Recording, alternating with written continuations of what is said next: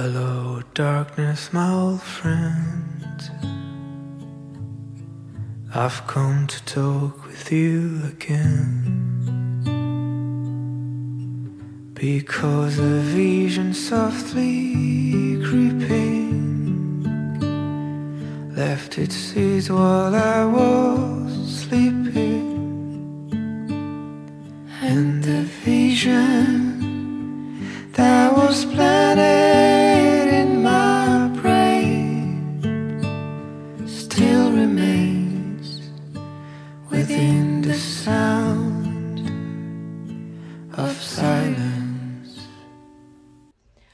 大家收听今天的跨国电话亭。我们今天要做一期特别节目，起因是因为欢喜姑看到了某个爆款视频，心有不甘，觉得自己也可以 做个爆款出来。根本就是出了这个爆款视频之后，把它发给你看，你说嗯，我觉得内容一般吧，然 后我就觉得，那你觉得内容一般，那你可以做得更好喽，那就做做试试看看喽。我觉得内容一般，就是产生不了什么共鸣，可能我和他就不是一个阶层的，毕竟人家是北大，通篇下来我就只记得这个七位数，我到他那个年纪未必能有七位数。未必会有七位数，你当时跟我可不是这么讲的。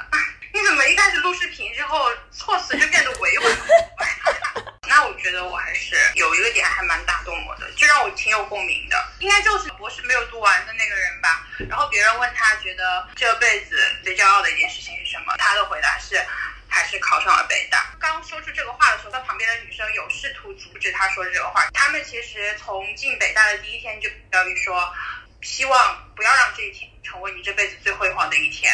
我觉得虽然我没有考上北大啊，但是就高考考大学这件事情，是我这一辈子直到现在为止，在世俗意义上看来，唯一能拿得出手的东西。作为一个就是从小在很闭塞的地方里面的一个很普通的人，我就在想，那我现阶段唯一能做的事情就是考一个厉害的学校。我因为我学艺术的时间很短嘛。我除了就这一个九八五的合格证之外，其他的合格证全是什么二本的。当时是拼了老命的在学，最后考上了。我当时很开心啊，因为我在我们那个地方能够上一个九八五，基本上每个班最多就是一两个人。可能很多人都会产生共鸣吧，毕竟考大学在中国社会世俗的意义上来说，它确实是一个很重要的事情。有人在这一战当中成王败寇。我对这个点没有很印象深刻的是，我没有觉得它是我人生当中非常重要的一件事情，是我高光的时刻。首先，其实我高中的时候特别叛逆，我就想走出一点不一样的路来。为什么所有人都要考大学？我不要参加高考，我不要考大学。但是后来呢，喜欢上了一个体育运动员，当时立志想要当一个体育记者，去奥运会、运动会采访他。天呐，我昨天刚看了一篇小说，内容就是这个，那个主人公特别特别热爱这个体育运动员，就是看了他一场比赛，他要去北京去当体育记者去采访那一个人，他这一辈子就只给那一个体育运动员写稿。那个体育运动员甚至他没有进国家运动队，就是一个很小很小的体育运动员。后来那个体育运动员几次失败之后就消失不见了，从此他再也写不好篇稿子了。你知道我跟这个故事有点像，就是后来那个体育运动员就不行了，然后就再也没有出现了。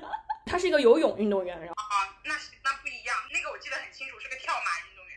所以我当时就是特别想考新闻类、传媒类的学校，比如说像中传呀、北体的新闻系。但是艺考的时候，爸爸妈妈也没有让你去考北京其他的学校，就相当于说你那个梦想还没有起飞，然后就已经被折翼了。然后大家就希望你考一个安稳一点的学校啊。嗯，其实那个时候我上了大学之后，我是并不开心的，因为我没有能力上自己理想的大学。但上了一个在家里人看来还不错的大学，我家人的开心比我自己的开心要大很多。我想尽可能的把它对于我生命的价值降到最低。我甚至不太愿意跟别人提起我这个身份和标签。就比如说考上大学之后，不是还有那种谢师宴吗？那个我都没有参加的，只有我爸妈在那儿狂欢。你爸妈在那儿狂欢，真的，不是你“狂欢”这两个字用的真的是有点奇怪。哎，我觉得一点都不奇怪，因为爸妈就特别高兴，就像我爸爸那种几乎不发朋友圈的人，他都拿着我的录取通知书发了朋友圈，可见在他们眼里，自己的女儿考上一个九八五的学校是一件，哎，怎么说呢？就是在他们的人生过程当中，也是一件特别值得骄傲的事情吧。我比较开心的事情，成了你非常遗憾的事情。我那个时候并没有一个明确的想考的学校，就是那些四大名校，在我看来只是一个非常非常遥远的几个名字而已。在我那个从小啊，我从来没离开过爸妈的人看来，就是一个你要个人远离家乡去考试，成本非常非常高，而且我觉得我没有能力，而且也没有希望，而且没有任何自己觉得开心的学校要去，像你一样觉得，哎，我一定要去什么什么地方我那个时候考大学，就是只是觉得只要他们开心。我就开心。父母为什么一定要让你上一个好学校？他们就会觉得上了好学校，你接触的人就不一样，就是会把你往越来越好的方向带吧。但是我觉得我上了大学之后非常失望的一点就是，他们就根本就不喜欢这个专业，只是为了上这个大学而来到这个学校，能跟我的专业有什么什么拔高啊？我请问。再加上我们本身是一个工科类的九八五学校，周围那些工科男身上的气味更和你没有办法相投。我上了大学之后，我整个人的状态就特别特别不好，我就很排斥跟人家进行交往和沟通。但是你如果不上这个大学的话，你就不会认识我呀。你能再不要脸一点吗？现在我们所得到的一些东西，都是来自于过去我们的一些选择。可能他在当时你看来有了很多很多不尽如意的地方，但是你其实可能已经从中收获到了一些你没有发现的东西。嗯，我人生中高光的时刻，我觉得是在我上大学之前，高中的那一段时间。为什么呢？因为我觉得那个时候我是做什么成什么，求什么得什么。就比如说那个时候我们学校是素质教育嘛，会有一些社团活动，有会有电视台，会有广播站。其实跟现在那种大学里面的那些社团特别像，就很开放。我当时上学的时候就去参加这些，只要去面试就能成。然后我就觉得这些东西都来的太容易了，也没有什么难度，我反而觉得没有什么意思了。你有没有发现，你高中的时候你的格格不入，是因为别人都在学习，然后你就想搞那些有的没的。对。然后大学的时候格格不入，是因为大家都想搞有的没的，所以你不想搞那些有的没的，然后你就自己在旁边默默的封闭起来。对。然后出来工作的时候，大家工作都非常努力，就偏要逆风而行，你就偏要逆流而下。我觉得那些公司的内卷就很恶心，就不合理啊！是因为他们不合理，还是因为他们侵犯到了你的利益？就是因为他们不合理，所以他们才会侵犯到我的利益啊！如果是他们合理，怎么会侵犯到我的利益？侵犯到你的利益，所以才不合理。你不要把这个因果关系搞到，跟你这种喜欢逆流而下的人就不能对。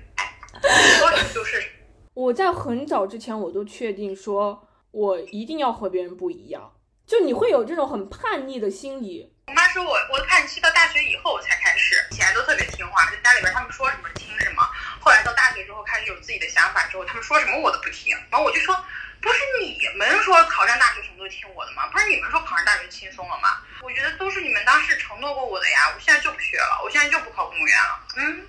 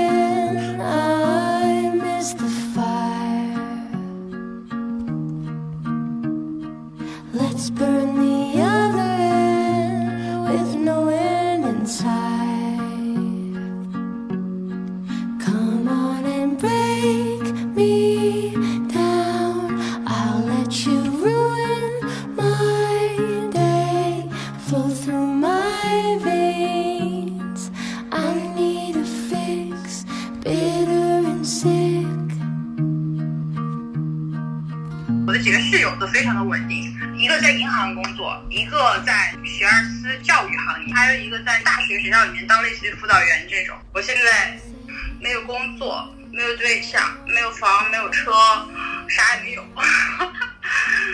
住在一个二十平的出租屋内，也在找着工作。我那天问我妈妈呀，妈妈你觉得我是不是一个很失败的人？嗯，她说为什么你觉得你很失败呢？我说因为我好像现做到现在一事无成。他就说那我不觉得你是一个很失败的人。你看你自己独自一个人去了那么多地方，然后还去了一些就是语言都不通的国家，这些事情是我们想都没有想过的。他说你看你爸就不可能做到你这个样子啊。然后那一刻，我觉得我妈真是个好妈妈。我觉得很少有父母会觉得自己的小孩儿去了很多不同的地方，遇见了很多不同的事儿，有很多不同的生活阅历，是一件了不起的事情。那不然是要拿什么来安慰你呀、那不然讲什么呀？我觉得一个小孩摆烂在家是一件非常了不起的事情。其实这都是他们内心两个很矛盾的想法啦，就是他们可能内心一方面又觉得你一事无成，就是一个很失败的人，但内心另外一方面又觉得你是他的小孩，他要好好的爱护你，爱护你的自尊心，爱护你的自自信心。我跟你说，我觉得我摆烂在家的日子，时间都已经静止了。焦虑没有静止，我没有之前那么焦虑了。我我觉得工作反而是让我特别焦虑的一件事情，跟那些奇奇怪怪的人一打交道，反而是让我更加焦虑的开始。你什么时候结婚？为什么要问这种我我不知道的问题？挺好奇你会以后找一个什么样的人结婚？对找个游泳运动员，你妈，我还蛮期待你结婚的。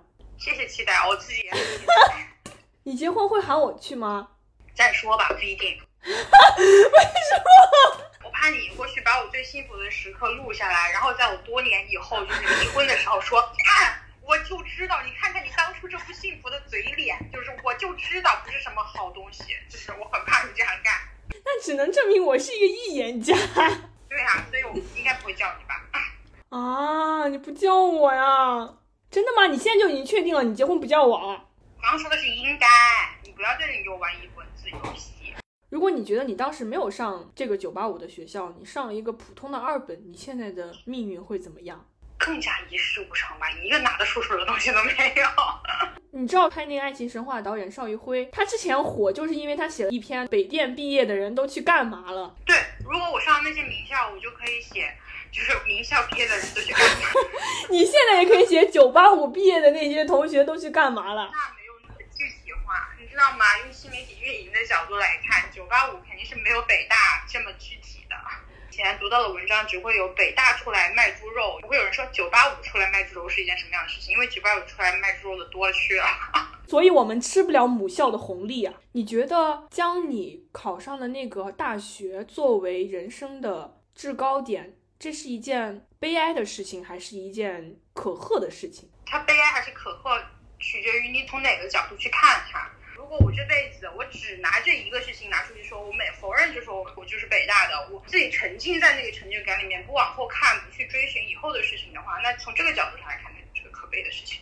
你还记不记得初中有一篇文章叫做《伤仲永》？我记得呀，可是仲永至少值得把它写成故事哎。如果一个人生来平平无奇，死后还是平平无奇，他一辈子都平平无奇的话，连故事都没有哎。话呢，又要回到我有一次讲过，我就觉得你要接受自己的平平无奇，才是和自己和解。当我早上急急忙忙的五点起床，发现再也不用去吃学校的食堂，闭上眼睛去深思，开始慢慢回想，究竟这几年有没有付出，又错过了多少？我成年了，却没收到一件礼物，不会交流，朋友觉得我只会摆酷，和最好的兄弟矛盾过后一刀两断，一拍两散，但是做事斩钉截铁是我的态度。回头看看支持我的人还在不在？我养不起的女生问我还爱不爱？留学的时间，我一直都在思考，做些什么才能够把肚子填饱。郑州二七塔的夜景是什么模样？大上海的板厂是不是依旧照样？曾经的老同学为了梦想拼命奔跑，而我一无所有，事事无成，没有方向。我在看北大的那个视频的时候，我还有一点非常印象深刻的就是，他们三个都是。嗯某一个专业转另外一个专业的，你一进北大之后，你可能当时是报的那个专业，但是所有的课都是统上的。可能大一结束或者一个学期结束之后，你可以根据那个学期你上的课，然后再分方向。这一点我还蛮羡慕北大的这个教育体制的。在高考考完之后，根据分数填学校、填志愿，我们可能对这个专业并不是很了解，或者是迫于分数的压力，选择了这个学校的这个专业。你确实挺羡慕是吧？他给了他们自由的时间去摸索。对他给了他们一个试错的机会。可能我一开始填进去的这个专业并不是我理想的专业，可能我有更喜欢的方向。嗯，我是进了大学之后学了、了解了之后才去选，这是一个相对于来说合理的过程。但是现在我觉得大部分的学校转专业的可能性几乎都微乎其微吧。我们是提前批填志愿嘛，只能填一个志愿嘛。我当时已经做好了，如果说我不被这个学校录取的话，我要去别的什么专业，比如说有一个专业我记得很清楚，叫旅游管理，读个旅游专业出来，然后考个导游证就可以周游世界，门票免费。除了这个，我还填了好多小语种的专业，比如说什么西班牙语啊、法语啊。那个时候真好啊，觉得干什么都有可能。对啊。如果有机会再参加一次高考，重新选择专业和学校，你有理想的专业和学校吗？有啊。那你要是考大学没有考上你心中的这个目标的话呢？我承受不了复读的那个压力了，因为复读可能也没有这一次的好。然后那我就可能会选择我去差一点的学校，但是我从大一开始我就准备去考那个我想去的学校的研究生。可惜我用了大学四年的时间才搞清楚我到底想要去哪个学校，不然的话我早就开始准备了。你说人是不是总是这样后知后觉？不会啊，你不经历那些东西，你后面也不会觉得到那些东西啊。其实我当时有那么一瞬间想过自己要不要重新高考，重新考一个学校。我有一段时间对那个犯罪心理学特别感兴趣嘛，我就特别想考那个李玫瑾老师的研究生。忽然发现他招研究生的标准是你必须要本科是学犯罪心理学或者是警察学院毕业的。我至少梦见过一百次回去重新高考了，就因为那个时候就是整个人压力非常的大，然后整个人精神特别紧绷，而且我每次考的时候，我都在想，我这是做梦吗？我怎么又回来考试了？我又回来参加高考了？最近几次梦到我的内容都是我爸妈对我考的学校不满意，回来重新考，换学校再考。我每天在梦里面我都特别的痛苦，都在想会不会有一天这个事情会成真啊？就是。太吓人了，真的好吓人啊！我倒不是经常梦见高考，我是经常梦见我在做题、做卷子，或者是上数学课。我觉得可能数学这个东西给我心心里留下了很很深的阴影，所以我就就和数学过不去了。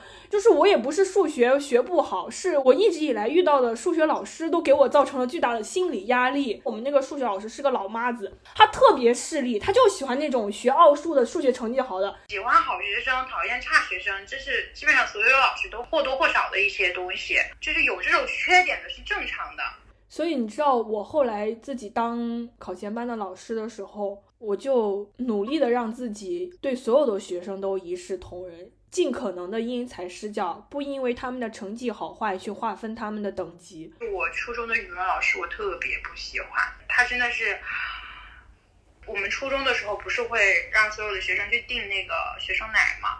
这个是自愿的吧？有一个人一直没有交这个钱，然后有一天课间的时候，所有人都在拿那个奶嘛，那个老师直接破门而入，就说都给我听着啊，我们全班只有那一个学生没有交牛奶的钱了，为什么呢？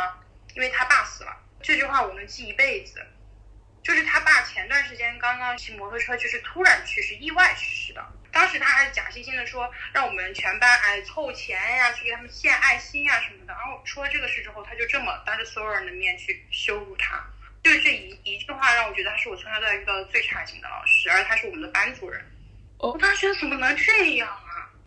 我那我要是那个人，我直接退学了。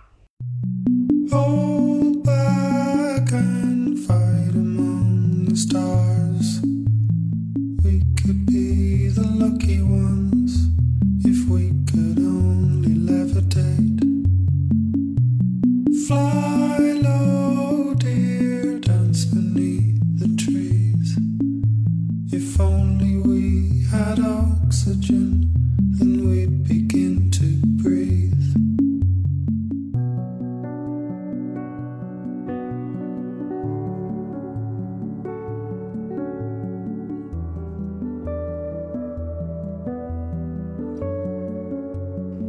要是以前像我们爸妈那个年代生活那么艰难，就是逼着他们去斗争，他们就或许可以容易做到。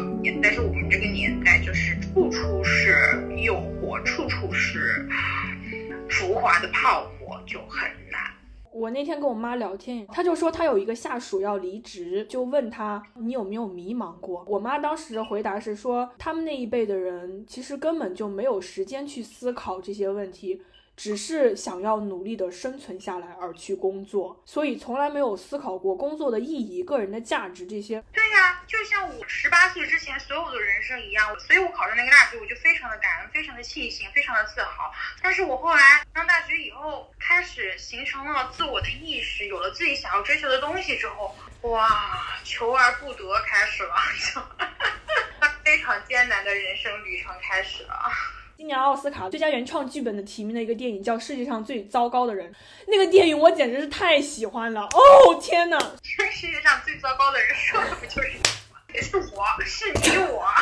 不是不是，这个片子一开始没有吸引到我，就是因为这个名字。后来我是片荒的时候，我就把它找出来看了。剧本牛逼，拍得好，直击我内心，引起共鸣。它的人物的背景设立在高度发达的北欧国家挪威，在那里人的物质生活已经完全不用考虑了。我简而言之就是讲说，其实当人的物质生活得到满足之后，人的选择的权利和自由的限度无限的扩大之后，他反而会迷失在选。选择和自由里面，我觉得他对你警醒作用是那里面啊，所有东西都无可挑剔了之后还是那个样子。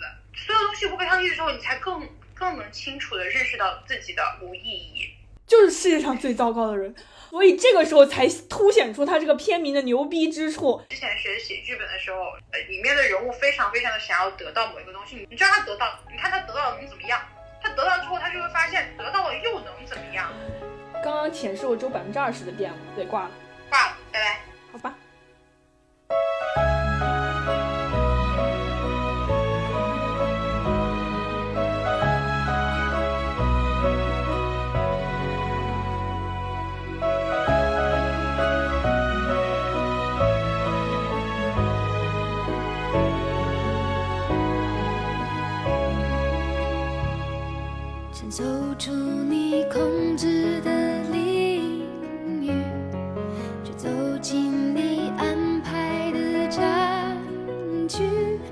我没有坚强。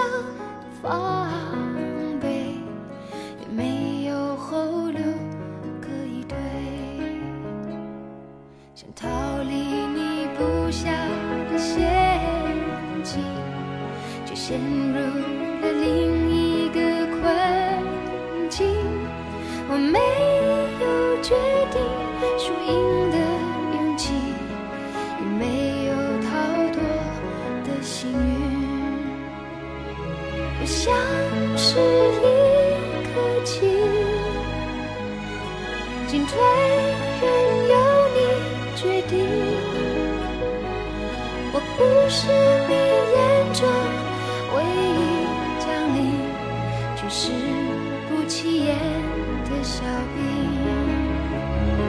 我像是一颗棋子来去全不由自己几手不回你从不曾犹豫。我却手里。